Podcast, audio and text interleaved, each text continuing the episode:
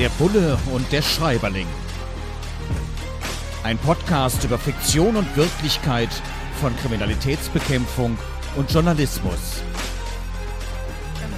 Mit Sebastian Fiedler und Frank Überall.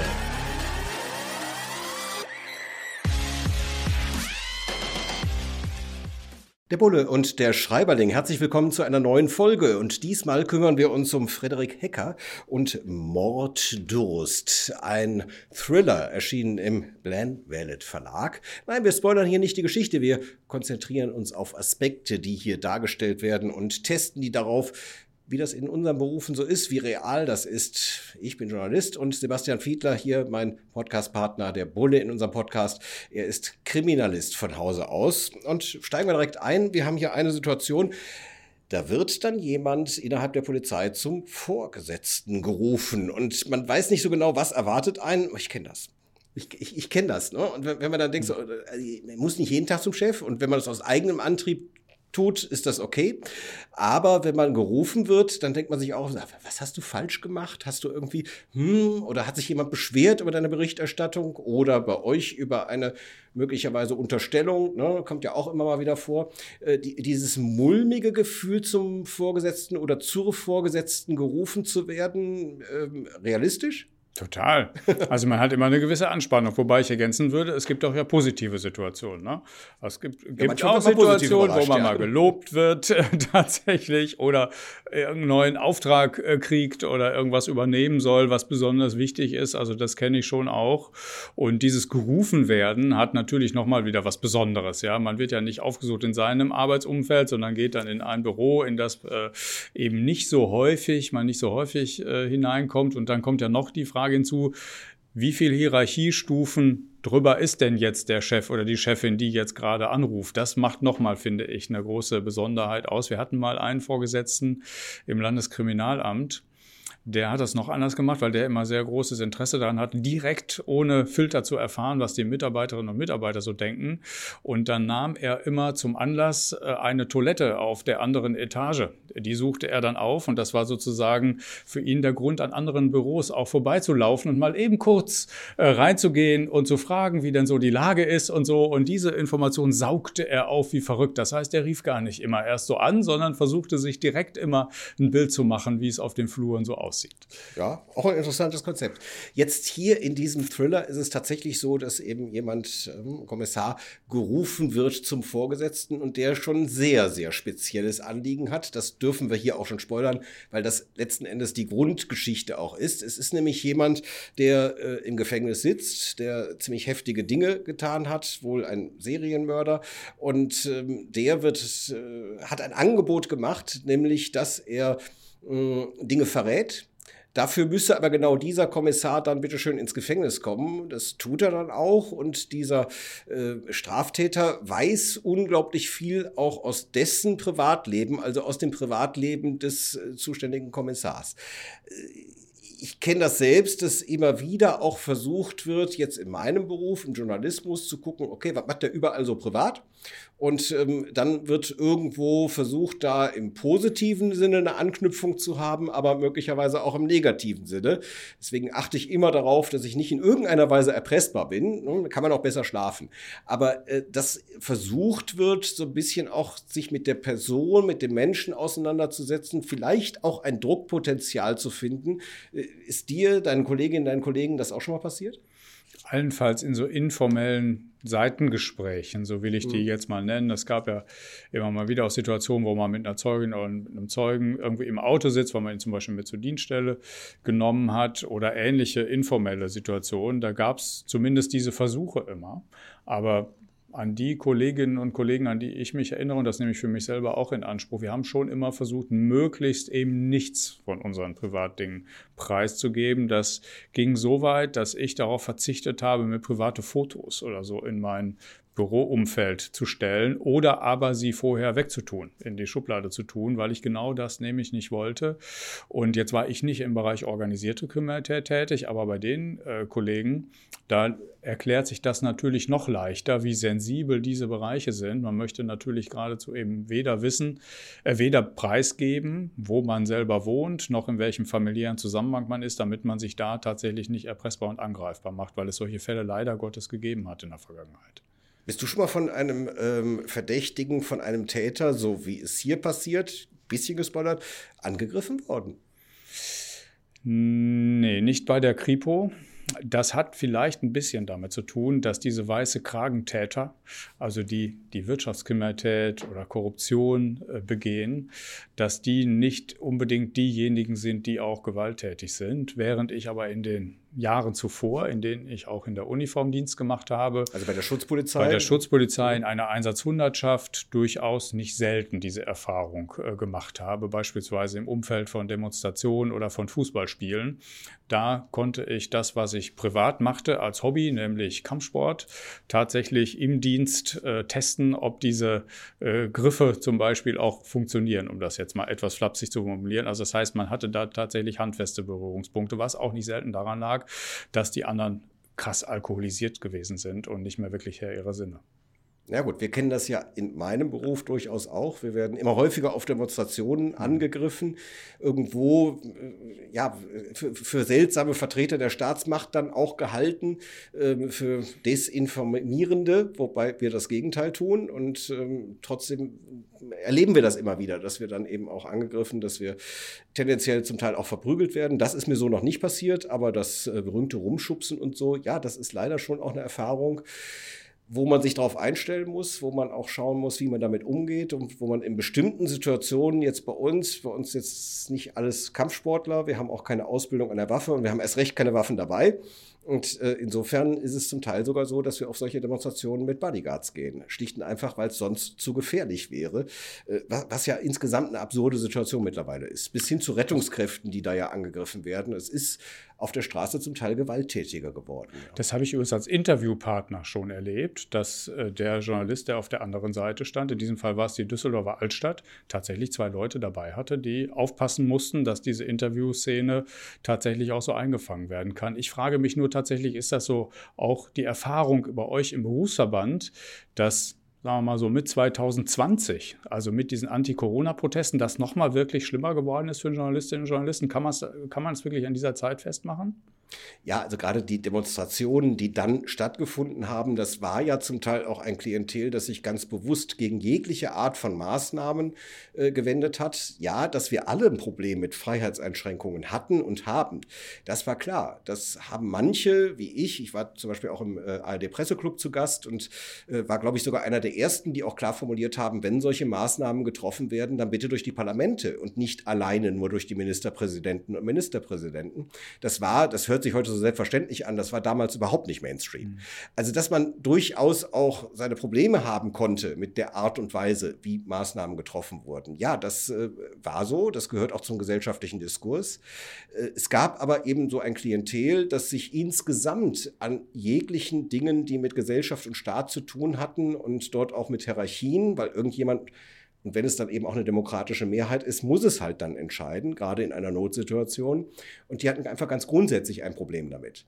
Kommen dann zum Teil auch aus der Reichsbürgerszene, wollen gar nichts akzeptieren und so. Das äh, war dann zum Teil auch tatsächlich sehr gewaltgeladen. Und äh, in dem Moment, wo man identifiziert wurde als Journalistin und als Journalist, gab es dann auch so absurde Szenen. Es wird ja dann auch oft eine Live-Übertragung ins Internet gemacht und dass die dann eben auch mit Kamera dann plötzlich zu einem kommen und man selbst steht mit der Kamera da und es mhm. kommt sozusagen das Kameraduell. Man mhm. wird angesprochen und soll dann plötzlich vor, das ist mir ganz konkret auch passiert, soll dann plötzlich irgendwo vor hunderten Leuten sich rechtfertigen, äh, warum man überhaupt da ist und äh, warum man denn die Lügenpresse ist. Das ist schon echt eine komische Situation, wo man auch sehr schnell in Sekundenbruchteilen schalten muss, was tue ich denn jetzt eigentlich? Also das ist nicht schön. Und vor allem, wenn man derart dann auch identifiziert ist, dann hat man anschließend auch keinen schönen Aufenthalt auf dieser Demonstration und kann kaum seiner Arbeit nachgehen, weil man natürlich, egal wo man lang geht, dann auch schnell mal irgendwie einen Regenschirm im Rücken hat oder ne,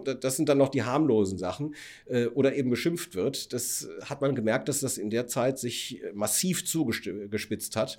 Und wir haben es ja hier in Berlin zum Beispiel, wo wir den Podcast aufnehmen hier, äh, auch erlebt, dass das ZDF-Studio gestürmt werden sollte und solche Sachen. Also das ist schon, hat sich zugespitzt in dieser Zeit, ja.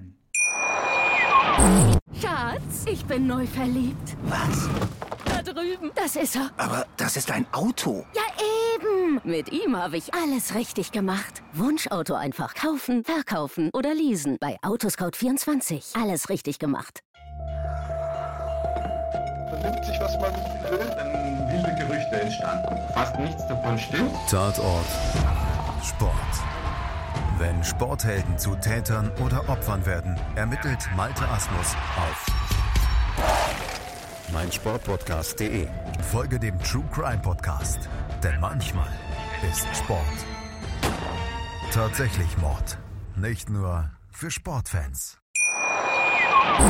Der Bulle und der Schreiberling. Wir beschäftigen uns mit Morddurst von Frederik Hecker, erschienen im Glenvelet Verlag, ein Thriller. Und da geht es dann unter anderem darum, dass ganz bewusst keine Fahndung in der Öffentlichkeit gemacht wird von der Polizei, sondern man nach langen Diskussionen sagt, wir machen jetzt nur eine Zielfahndung. Warum? Weil man die Öffentlichkeit nicht verunsichern möchte, weil es eben ein ganz besonders gefährlicher Täter ist und man sagt, wir wollen jetzt nicht unbedingt, dass alle Leute wissen, dass der frei rumläuft. Ist eine ganz schwierige Abwägungsfrage. Hm, ist das denn realistisch, dass man dann eben sagt, nee, wir informieren die Öffentlichkeit jetzt mal lieber nicht? Kann man so ganz pauschal tatsächlich nicht sagen. Es gibt ja auch rechtliche Hürden für eine Öffentlichkeitsfahndung. Also das heißt, die Polizei kann das nicht nach eigenem Gusto einfach mal eben so machen, sondern muss einen Richter überzeugen letztlich. Ähm, und da spielen alle möglichen Gesichtspunkte natürlich mit hinein. Es kann sein, dass das Gegenteil gilt von dem, was du jetzt gerade geschildert hast, nämlich, dass man möglichst besonders schnell einen Täter auf der Flucht äh, fassen muss und gerade deswegen sagt, wir können uns jetzt eigentlich nicht erlauben, dass wir in großen Anführungszeichen nur mit den, mit den Instrumenten der Ermittlungsbehörden suchen, sondern wir brauchen alle anderen auch, die mit Augen und Ohren äh, aufpassen oder mithelfen und unterstützen bei einer solchen Fahndung. Und dieser andere Punkt ist durchaus denkbar, aber er dürfte, glaube ich, eine sehr heftige Ausnahmesituation sein, weil man ja auch argumentieren kann, wenn ein Täter Täterin. Ist es selten, aber ein Täter besonders gefährlich ist, dass die Gefahr natürlich auch dadurch steigt, dass er eben noch auf der Flucht ist, also muss schneller gefasst werden. Deswegen wird der Regelfall der sein, den du bestimmt auch kennst so, und bestimmt den Text im Ohr hast. Achtung, ja, von Aktenzeichen zum Beispiel XY, der Täter ist bewaffnet, bitte nicht annähern, nicht eingreifen und so weiter, sondern nur die Polizei anrufen. Und daran erkennt man schon, man kann die beiden vermeintlichen Interessenskollisionen durchaus zusammenbringen und kann das auf diese Weise machen. Jetzt habe ich einen ganz großen Vorteil. Ich habe zu niedrigen Blutdruck, deswegen bin ich meistens nicht so furchtbar aufgeregt. Äh, hier in dem äh, Roman äh, erfährt man dann, dass ein Kriminalist durchaus ein Stressproblem hat und deswegen sich einen Stresswürfel zugelegt hat. Ich hatte mir schon überlegt, eigentlich müsste man so als Gimmick so ein Ding jetzt hier mitbringen. Ja, bin ich aber nicht mehr zugekommen. Aber kennst du das selbst auch? Es, gibt zum Teil, ich habe letztens auf der Kirmes so einen Spinner gewonnen. Ne? Das soll man irgendwie dazwischen die Finger nehmen und dann soll man den drehen und das soll an angeblich irgendwie den Stress abbauen. Also ich, ich kann es mir persönlich nicht vorstellen, aber es scheint ganz viele Menschen zu geben. Es scheint einen Markt dafür zu geben und es äh, gibt eben auch Menschen, zumindest in der Literatur, äh, die das anwenden. Wie viele Stresswürfel hast du selbst? Ich habe witzigerweise vor wenigen Tagen erst ein Herz bekommen aus diesem, ich weiß gar nicht, was ist denn das eigentlich für ein Zeug? So, so ein Gummizeug ist das ja, ja irgendwie, ne, was man so zusammendrückt, äh, weil, es, weil es so, eine, so ein Event gab in meinem Wahlkreis, das ist ja in Mülheim an der Ruhr und ein Teil von Essen. Und da gab es eben so eine Wandergeschichte. Und da haben die Mediziner darauf aufmerksam machen wollen, äh, dass, äh, dass man sich äh, für, zur Prävention bewegen soll und so weiter. Lange Rede, kurzer Sinn. Offensichtlich, da das von Medizinern verteilt wird, das wollte ich jetzt eigentlich erzählen, scheint es ja einen Effekt zu haben. Ich habe jedenfalls Folgendes festgestellt, nachdem ich das Ding geschenkt bekam und es so groß war, dass ich auch nicht recht wusste, wo ich es, ich konnte es nicht verstauen, denn für die Hosentasche war es wirklich zu groß, habe ich die nächste halbe Stunde das Ding nur in der Hand gehabt und gedrückt. Ob das jetzt nötig war oder nicht, weiß ich nicht. Aber es scheint diese Effekte zu geben, ja. Und ich habe tatsächlich ein, zwei so Dinger äh, rumfliegen, aber nicht so, dass ich sie regelmäßig äh, hätte. Ich habe zwar keinen bekannten niedrigen Blutdruck, neige aber auf der anderen Seite jetzt auch nicht zu äh, stressbedingten Überreaktionen. Deswegen ist das für mich eher so ein bisschen spaßig und angenehm, so ein Ding in der Hand zu haben. Jetzt fragt man sich, warum hat ein Kriminalistenwahlkreis? Weil er mittlerweile im Bundestag sitzt so und äh, ist immer noch unser Vorzeigebulle hier im Podcast, weil er eben jahrelange, jahrzehntelange Berufserfahrung als Polizist hat. Aber ich glaube, das musste man noch mal kurz erklären, genau. weil es nicht jede und Fra jeder so Fraktionsbulle sagen jetzt manche, ja. Podcastbulle. ähm, jetzt ist es, also Fiedler ne, mit der Geige und so, da kann man jetzt lustige Namenswitze mhm. drüber machen. Das habe ich mir abgewöhnt. Also wer überall heißt, ja. da macht man jetzt eine. Aber hier, hier kommt das vor und da muss ich, musste ich auch so ein bisschen grinsen, weil äh, die Ermittler kommen hier an jemanden, der heißt Dr. Rammelt. Hattest du hm. auch schon mal so Situationen jetzt in deinem beruflichen Leben, vor allem auch als Polizist, äh, wo du dann plötzlich an Menschen geraten bist, das erste Mal den Namen gehört hast, die dann durchaus als Funktionsbezeichnung taugt, wo du dir so ein Grinsen zumindest verkneifen musstest? Da kannst du aber ganz sicher sein. Und du kannst ebenso sicher sein, dass ich sie nicht nennen werde, jetzt die Schade. Namen. aber ich erinnere mich tatsächlich an einen Banker mit einem sehr lustigen Namen. Äh, der, und, und das ist ja, das Schlimme ist ja, wenn man dann im Kollegenkreis äh, anfängt, äh, zum ersten Mal einen Witz darüber zu machen, hat man sofort die Sorge, dass man in Gegenwart der Person äh, möglicherweise den Namen falsch ausspricht oder auf einmal äh, zu grinsen beginnt. Und das muss man natürlich dann irgendwie versuchen, professionell zu vermeiden. Aber ich äh, würde mich wundern, wenn du nicht auch zahlreiche solcher Dinge im Hinterkopf hättest. Ja, aber die verrate ich auch ja. Wobei ich tatsächlich auch mit Namenswitzen vorsichtig bin, weil letzten Endes, es fällt immer auf mich zurück, überall. Ja. Das ist einfach auch so ein ne, Steilvorlage. Hier wird beschrieben, dass, ähm, jetzt auf dem Bereich der Polizei äh, äh, gemünzt, dass es da einen Mentor, eine Mentorin gibt, wo man unglaublich viel lernt. Ich kenne es aus dem Journalismus auch, dass es ähm, so im Laufe der Karriere immer wieder Menschen gegeben hat, die einem sozusagen in die richtige Richtung buxiert haben. Ich selbst habe die Erfahrung gemacht, ich war bei so einem Anzeigenblatt also wo man jetzt eigentlich erstmal keinen großen journalistischen Impetus erwartet. Und der damalige Chefredakteur, der hat mich halt angespornt für dieses Anzeigenblatt, was kostenlos immer mittwochs in den Hausflur geworfen wurde. Kölner Wochenspiegel hieß das. Äh, auch da politische Geschichten zu machen, Exklusivgeschichten auszugraben. Und das hat meinen auch journalistischen Lebensweg extrem geprägt.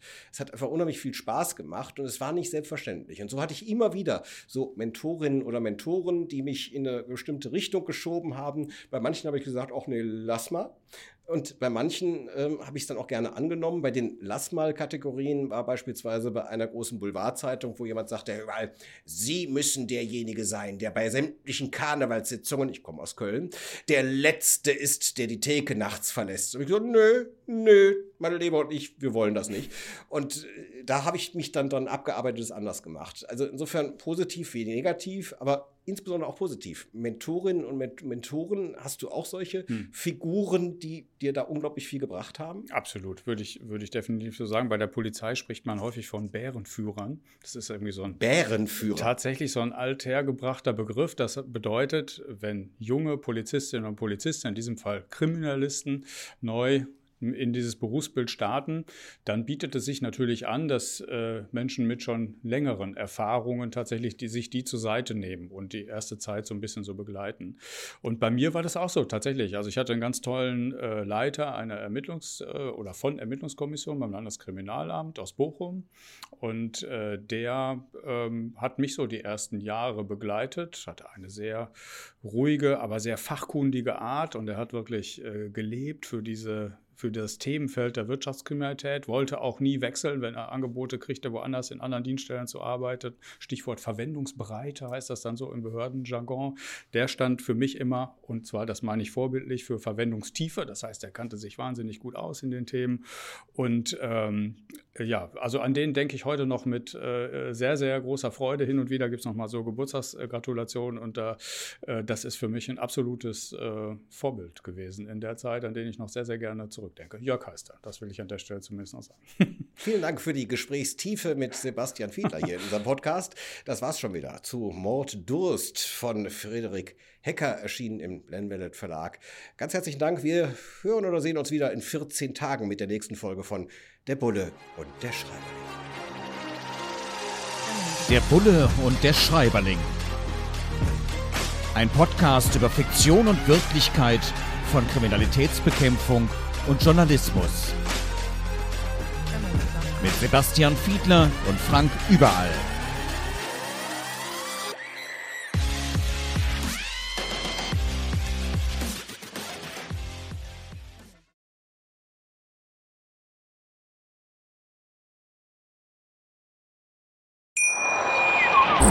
Schatz, ich bin neu verliebt. Was?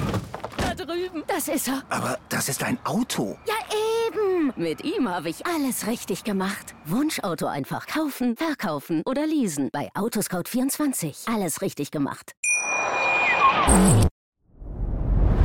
Dir hat dieser Podcast gefallen? Dann klicke jetzt auf Abonnieren und empfehle ihn weiter. Bleib immer auf dem Laufenden und folge uns bei Twitter, Instagram und Facebook.